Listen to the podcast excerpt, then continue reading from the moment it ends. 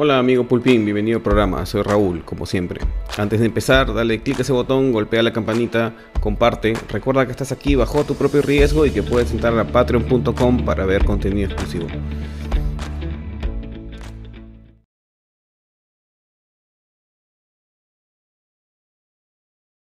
Hola amigos, eh, hace rato que quiero hacer este video, pero no, no encontraba las palabras ni los ejemplos.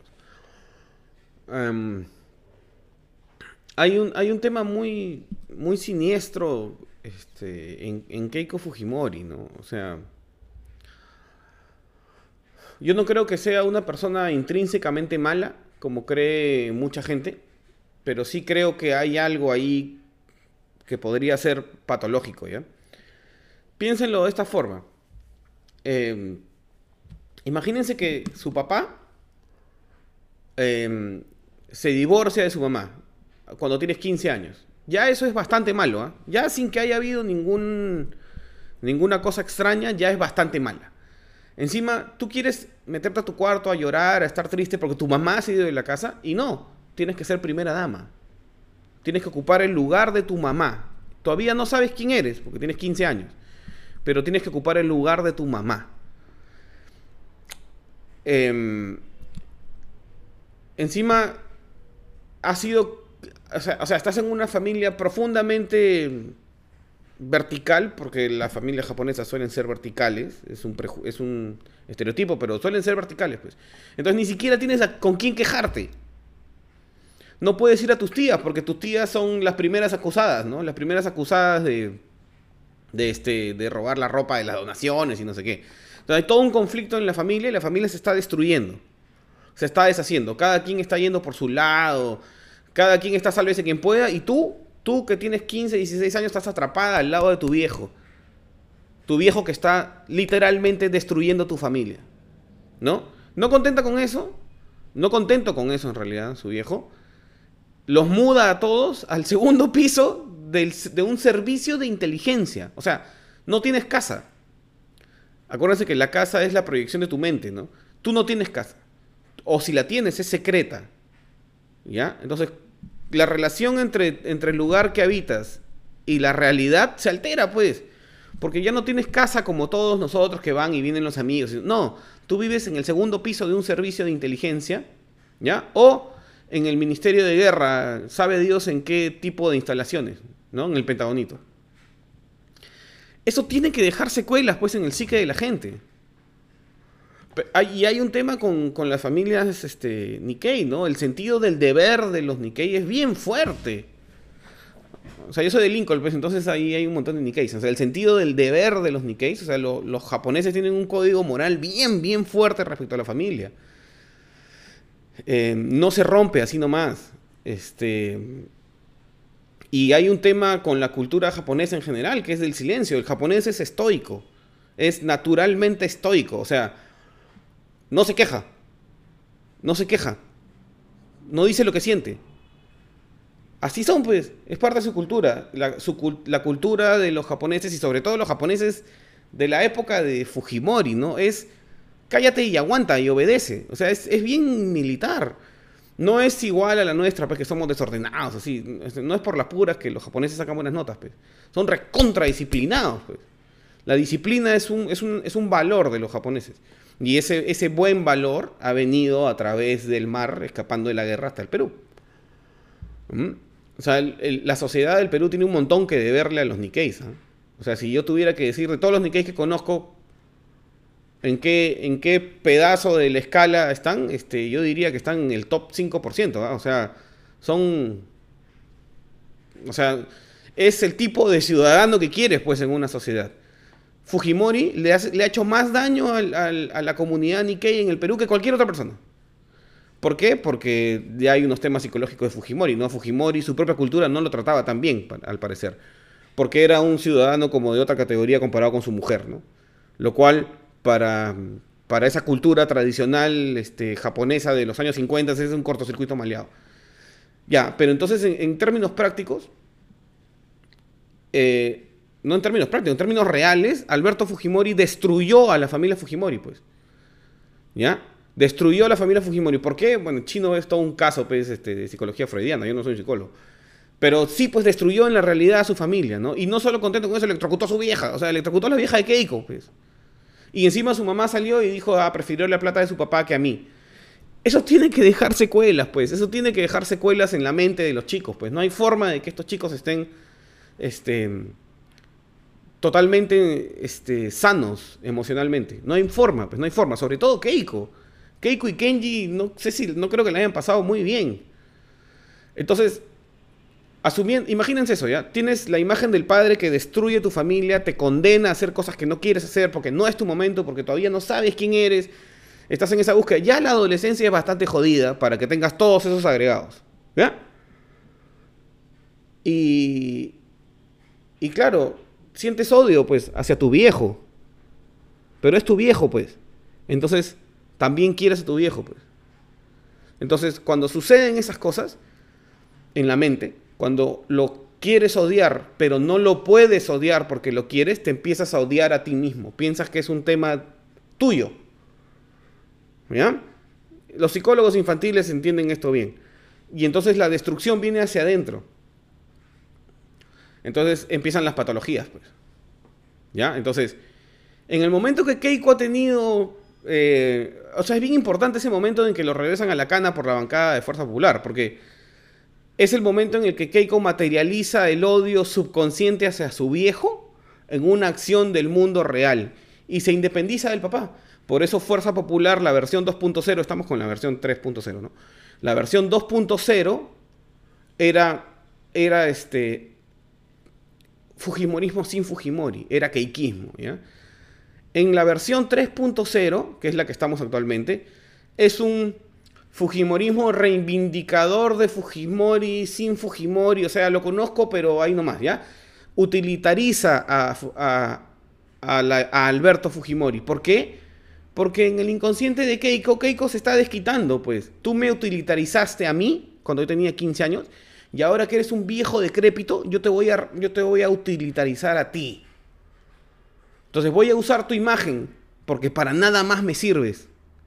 ¿Se dan cuenta de lo que está pasando en el psique de Keiko? Y claro, como, como los seres humanos tendemos a relacionarnos a través de nuestras patologías, Keiko, eh, con la investidura que le da el ser una Fujimori, trae, trae alrededor de sí un montón de gente que está pendiente del culto a Alberto Fujimori, porque Keiko es una es una proyección de Alberto Fujimori. No tiene valor intrínseco, Keiko. No ha sabido crear su propio valor intrínseco. El, Perú la odia y, probablemente ella misma se odie también. No hay nada que le puedas poner enfrente, porque todo lo que le gane, o sea, le, gana PPK, le gana... Mira, le ha ganado Alan. O sea, hemos preferido el riesgo a la hiperinflación aprista a Keiko. Le ha ganado Humala. Hemos preferido el salto al vacío que Keiko. Le ha ganado Pedro Castillo. O sea, hemos, preferido ser Cuba que Keiko.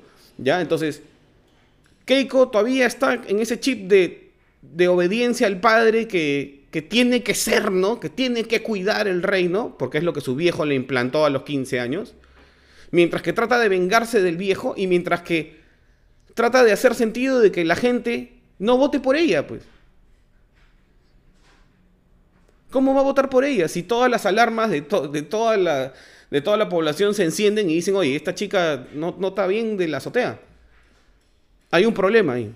Y claro, como, lo, como, de, como tiene ese problema, se junta con la otra psicopatía de, no sé si así se dice, con, la otra patología de, su propia tribu, ¿no? Que es el miedo al, al hurto a la propiedad.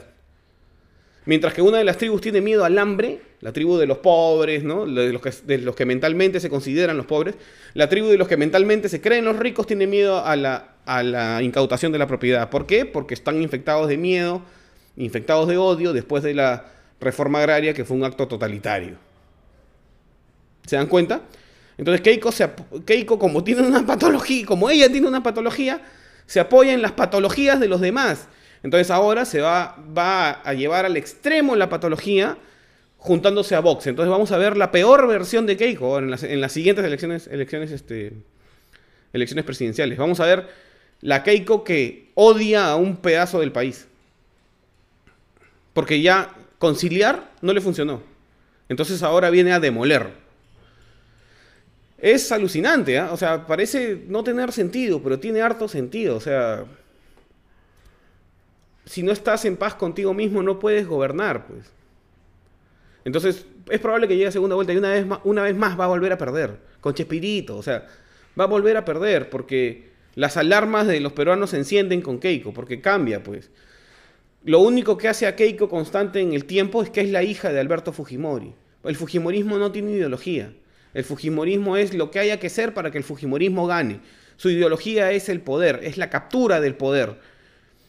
Y Keiko no ha sabido crear pues una imagen para sí. A Kenji no le interesa, parece. O sea, a Kenji no le interesa porque quiere liberarse de ese mantra de ser un Fujimori. Pues no tiene sentido. Pues, por ejemplo, los otros. Giro, por ejemplo. Giro es un anónimo, pues nadie sabe quién es. ¿Por qué? Porque era más. Era, era más viejo, pues, cuando sucedió todo en su familia. Entonces, lo pudo racionalizar y pudo escapar, salir de ahí. Y está repitiendo el patrón. Por eso Kiara se vuelve más y más y más y más este, viral porque le está haciendo a su hija lo mismo que le hicieron a ella. Por eso ya empieza a salir en los mítines, por eso ya le empezamos a ver. O sea, si, si Mark Vito quiere salvar a su familia, tiene que prohibirle, a, prohibir como sea que su mujer postule de nuevo. Porque va a destruir su familia, va a destruir a sus hijas. Va a someter a sus hijas a lo mismo que Alberto Fujimori sometió a, sus propios hijos. Que es la destrucción de su familia. Mark Vito va a terminar divorciado. Se los, se, se los aseguro. O sea, si Keiko Fujimori llega a la presidencia, Mark Vito termina divorciado, caneado tal vez. Después de que lo que han tenido es una historia de amor, ¿no? Porque pueden decir cualquier cosa de la China, pero ese par se adoran. O sea, yo no tengo duda alguna de que esos dos se quieren. Y eso es lo, eso es lo que, lo que, lo que la China debería tratar de salvar, pues. De su familia, sus hijas, Mark. Eso es mucho más importante que, que el poder de la dinastía Fujimori. O sea, en verdad este, es el paciente cero, pues. Ella, fue la ella es la primera víctima de Alberto Fujimori y todas las patologías que Alberto Fujimori cargaba, pues tampoco es que Alberto Fujimori es así porque sí.